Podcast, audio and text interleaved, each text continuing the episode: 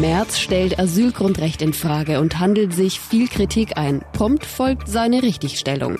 Zu wenig Züge, zu wenig Personal. Nur magere 20 Prozent der ICE vollständig funktionsfähig. Und gut zwei Jahre nach Amoklauf am Münchner OEZ. Jetzt muss sich der Mann vor Gericht verantworten, über dessen Dark Web Plattform die Tatwaffe kam. Besser informiert aus Bayern und der Welt. Antenne Bayern. The Break. Willkommen zum Nachrichtenpodcast von Antenne Bayern. The Break ist die Auszeit für mehr Hintergründe, mehr Aussagen und Wahrheiten zu den wichtigsten Themen des Tages. Es ist Donnerstag, der 22. November 2018. Redaktionsschluss für diese Folge war 16 Uhr. Ich bin Antenne Bayern Nachrichtenredakteurin Katrin Steinberger. Das Asylrecht für politisch Verfolgte ist in Deutschland ein im Grundgesetz verankertes Grundrecht. Deutschland ist eines der wenigen Länder, in dem das so ist. Stella Plassibert aus der Antenne Bayern Nachrichtenredaktion. Was genau steht im Grundgesetz und was bedeutet das? Festgelegt ist das Asylrecht im Grundgesetz in Artikel 16a. Dort heißt es in Absatz 1, politisch Verfolgte genießen Asylrecht. Tatsächlich wird das Asylrecht in der Bundesrepublik damit, anders als in vielen anderen Staaten, nicht allein aufgrund der völkerrechtlichen Verpflichtung aus der Genfer Flüchtlingskonvention gewährt, sondern hat Verfassungsrang. 1993 wurde es aber eingeschränkt. Genau, mit dem sogenannten Asylkompromiss von 1993 wurde dieses Grundrecht deutlich eingeschränkt unter dem Eindruck stark gestiegener Asylbewerberzahlen, vor allem aus dem damaligen Jugoslawien. Da setzten Union, FDP und SPD damals eine Grundgesetzänderung durch. Eine Folge, wer über einen sicheren Drittstaat einreist, kann sich seither nicht mehr auf das Asylgrundrecht berufen. Was bedeutet das in der Praxis? In der Praxis bekommen Menschen, die heute vor Krieg und Krisen nach Deutschland fliehen, nur selten eine Asylberechtigung nach Artikel 16a des Grundgesetzes. Die meisten erhalten Flüchtlingsschutz nach der Genfer Flüchtlingskonvention oder einen eingeschränkten subsidiären Schutz. Das gilt für Menschen, die nicht als politisch verfolgt gelten, aber trotzdem bleiben dürfen, weil ihnen in der Heimat ernsthafter Schaden droht, wie Folter, Todesstrafe oder willkürliche Gewalt in einem bewaffneten Konflikt. Danke, Stella. Über das deutsche Asylrecht hat Friedrich Merz als einer der Bewerber um den CDU-Vorsitz eine Debatte gefordert und er verlangt eine Klarstellung darüber, dass durch den UN-Migrationspakt keine neuen Asylgründe geschaffen werden. Zum Beispiel dürfe der Klimawandel nicht als politische Verfolgung und damit Asylgrund gelten. Merz sagte während der dritten CDU-Regionalkonferenz im thüringischen Seebach, Deutschland ist das einzige Land auf der Welt, das ein Individualrecht auf Asyl in seiner Verfassung stehen hat. Dieses Individualgrundrecht auf Asyl richtet sich an alle Menschen auf der Welt, die nach Deutschland kommen wollen und einen Asylgrund vortragen, also politische oder religiöse Verfolgung im Wesentlichen. Ich bin schon seit langer Zeit der Meinung, dass wir bereit sein müssten, über dieses Asylgrundrecht offen zu reden, ob es in dieser Form fortbestehen kann, wenn wir ernsthaft eine europäische Einwanderungs- und Flüchtlingspolitik wollen. Denn, so seine Begründung, wir kriegen keine europäische Lösung hin. Darüber dürfen wir uns nun gar keine Illusionen machen. Wenn wir alles mit den Europäern zusammen vereinbaren und es dann immer noch ein Individualgrundrecht auf Asyl in einem Mitgliedstaat der Europäischen Union gibt, nämlich der Bundesrepublik Deutschland. Das ist nicht zu schaffen. Denn dann bleibt immer noch für jeden, der nach Deutschland kommen will, jenseits aller europäischen Lösungen, das Individualgrundrecht auf Asyl in Deutschland. Seine Äußerungen haben hohe Wellen geschlagen. Zustimmung bekommt Merz lediglich von der AfD, vom CDU-Chef von Sachsen-Anhalt Holger Stahlknecht und vom früheren Bundesinnenminister Hans-Peter Friedrich aus der CSU. Man muss der Bevölkerung auch ganz klar sagen, es reicht nicht von EU-Asylrecht zu schwadronieren, aber selber zu verhindern als Deutschland, äh, dass das möglich ist, sondern man muss das deutlich machen. Ähm, äh, und deswegen finde ich das einen ganz wichtigen Vorstoß, auch wenn er momentan keine Aussicht hat auf äh, Realisierung. Abgesehen davon hakelte es viel Kritik von der SPD, FDP, den Grünen und sogar aus den eigenen Reihen. Außenminister Maas von der SPD sagte der Düsseldorfer Rheinischen Post, unser Grundrecht auf Asyl sei eine historische Errungenschaft. Daran gebe es nichts zu rütteln. Und auch Merz-Konkurrenten im Rennen um den CDU-Vorsitz üben Kritik. CDU-Generalsekretärin Annegret Kramp-Karrenbauer sagte in einer Fragerunde auf Bild.de, Also mir ist noch einmal durch den Kopf äh, gegangen, dass die Mütter und Väter des Grundgesetzes das Asylrecht, so wie wir es kennen, aus gutem Grund so verankert haben, nämlich aus der historischen Erfahrung, aus der Erfahrung, dass zum Beispiel jüdische Flüchtlinge an den Grenzen zu neutralen Staaten zurückgewiesen worden sind und von dort unmittelbar nach Auschwitz deportiert worden sind und getötet worden sind. Und ich habe an dem Moment an Helmut Kohl gedacht, der nämlich 1991 mal gesagt hat, diejenigen, die zu einem Kahlschlag in dieser Frage raten, können dies nicht im Rahmen der christlich-demokratischen Union tun. Das ist ein Erbe, dem ich mich verpflichtet fühle. Und das ist im Übrigen auch der Unterschied zwischen uns und der AfD. Und nicht mal Gesundheitsminister Jens Spahn ging bisher so weit wie Merz, obwohl zu Spahns Markenkern die Kritik an der deutschen Asylpolitik zählt. Es ist eine große Errungenschaft, auch eine Lehre aus den beiden äh, Weltkriegen, dass wir dieses Asylrecht für politisch Verfolgte haben.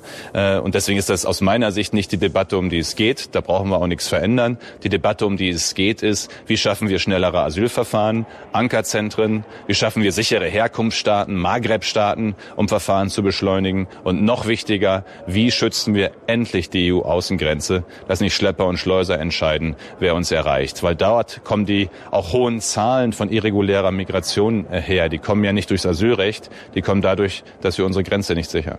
Und grünen Politikerin Claudia Roth sagte, wir brauchen heute Verfassungsschützer und Schützerinnen und brauchen nicht prominente Politiker, die sich für Ämter bewerben, äh, Stimmen, die an unsere Verfassung rangehen wollen. Nach so viel Kritik ist Merz jetzt offenbar bemüht, die Aufregung über seinen Vorstoß zu einer Diskussion über das Grundrecht auf Asyl zu dämpfen. Antenne Bayern-Korrespondentin Diana Zimmermann berichtet aus Berlin. Diana, heißt das, er wurde falsch verstanden? Nein, so direkt kann man das nicht sagen, aber er versucht jetzt diese Debatte und vor allem die Aufregung etwas zu dämpfen. Der deutschen Presseagentur in Berlin teilte Friedrich Merz heute mit, Zitat, ich stelle das Grundrecht auf Asyl selbstverständlich nicht in Frage, weil wir Politik aus christlicher Verantwortung und vor dem Hintergrund der deutschen Geschichte machen. Aber Merz macht auch deutlich, die Themen Einwanderung, Migration und Asyl können nur in einem europäischen Kontext gelöst werden. Er kenne kaum jemanden, der das ernsthaft bezweifelt, sagt er. Kann ihn diese Aussage Stimmen im Kampf um den CDU-Vorsitz kosten?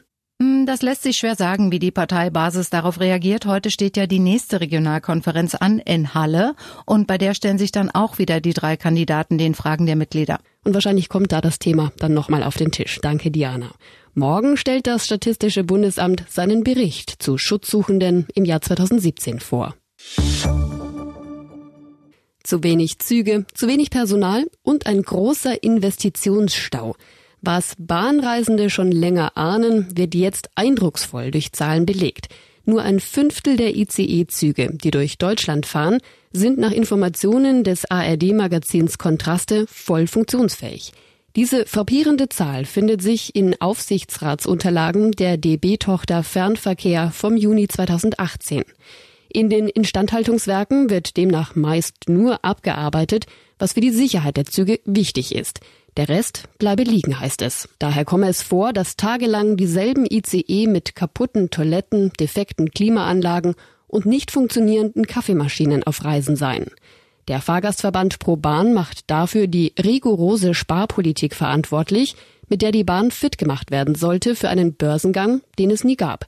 Pro-Bahn-Sprecher Winfried Karg im Antenne Bayern Interview. Das, das Problem ist, dass man damals unbedingt schwarze Zahlen für den Börsengang schreiben wollte und das rächt sich bis heute. Das sind Spätfolgen. Man hat zu lange versäumt, neue ICE-Züge zu bestellen, was lange nötig gewesen wäre und ist dann eben mit dem vorhandenen Material auf Verschleiß gefahren, weil man eben nicht genug Geld hatte. Ein weiteres Problem, nur etwa 30 Züge sind jünger als zehn Jahre. Also die ältesten ICE-Fahrzeuge kamen etwa 1990 von der Industrie und ab 91 ging der ICE-Verkehr in Deutschland los. Das heißt, sie sind knappe 30 Jahre alt und sind ja jeden Tag mit Tempo 250, 280 quer durch die Republik unterwegs. Da kommen schon über 1000 Laufkilometer am Tag pro Zug zusammen und das beansprucht natürlich das Material auch sehr stark. Deshalb sei es gut, dass die Bundesregierung jetzt in die Erneuerung investiere, so karg. Das war lange überfällig und schon die letzten Jahre merken wir, dass die Bundesregierung langsam mehr versteht, dass das notwendig ist und mehr Geld in den Schienenverkehr, in den öffentlichen Verkehr steckt. Das war eine richtige Entscheidung und das geht hoffentlich weiter, aber das dauert, bis diese Spätschäden behoben sind. Rund 500 Millionen Euro an Investitionen, kommen vom Bund. Eine Summe, die Karg nicht für übertrieben empfindet. Mir scheint diese Summe nach grobem Überschlagen nicht übertrieben. Und ich merke ja auch als Fahrgast, wie stark diese Züge beansprucht sind und wie viele Dinge da oft nicht funktionieren. Türen, Informationssysteme, Kaffeemaschinen, Toiletten. Also das sind wirklich viele Störungen, die ich als Fahrgast schon mitbekomme. Pro-Bahnsprecher Winfried Karg. Die Auswertung der Zahlen hat die Bahn offenbar aufgerüttelt und sie hat Besserung angekündigt. Michael Dose aus der Antenne Bayern Nachrichtenredaktion. Was genau hat die Bahn denn gesagt? Naja, nachdem bekannt wurde, dass eben nur jeder fünfte ICE voll funktionsfähig ist, hat der Konzern erklärt, dass man bereits daran arbeite. Möglichst schnell sollen Wartung und Instandhaltung der Züge verbessert werden. Dem Aufsichtsrat seien dazu detaillierte und umfassende Vorschläge vorgelegt worden, so ein Sprecher. Er machte aber auch deutlich, dass die Kriterien bei der Einstufung der Fahrzeuge als fehlerfrei oder eben nicht fehlerfrei sehr streng seien. Ein Zug gehe schon dann als nicht fehlerfrei in die Statistik ein, wenn eine Kaffeemaschine nicht funktioniere. Trotzdem betonte der Sprecher, sei man im Augenblick selbst nicht zufrieden mit der Fehlerbeseitigung. Heißt, was passiert jetzt? Nachdem die Zahlen jetzt bekannt geworden sind, kam am Nachmittag ein Kontrollgremium in Berlin zusammen zu einer zweitägigen Klausurtagung. In der Sitzung soll es um zusätzliche Investitionszuschüsse gehen. Unmittelbar vor Beginn des Treffens forderte der Betriebsrat, die derzeitige Ausgabensperre zum Jahresende wieder aufzuheben. Der Bahnvorstand hatte Anfang September nach einer unter Plan liegenden Zwischenbilanz eine qualifizierte Ausgabensteuerung beschlossen. Diese wurde vom Betriebsrat als Ausgabensperre interpretiert. Danke, Michael. Morgen will das Kontrollgremium über Ergebnisse informieren. Gut zwei Jahre ist der Amok-Anschlag am Olympia-Einkaufszentrum in München jetzt her. Neun Menschen waren von dem Täter erschossen worden. Der Schütze nahm sich nach der Tat das Leben. Sein Waffenhändler wurde bereits Anfang des Jahres zu sieben Jahren Gefängnis verurteilt. Und jetzt sitzt ein weiterer Mann auf der Anklagebank, nämlich der, der im Dark Web eine Plattform betrieben hat, auf der sich der Täter und der Waffenhändler kennenlernten.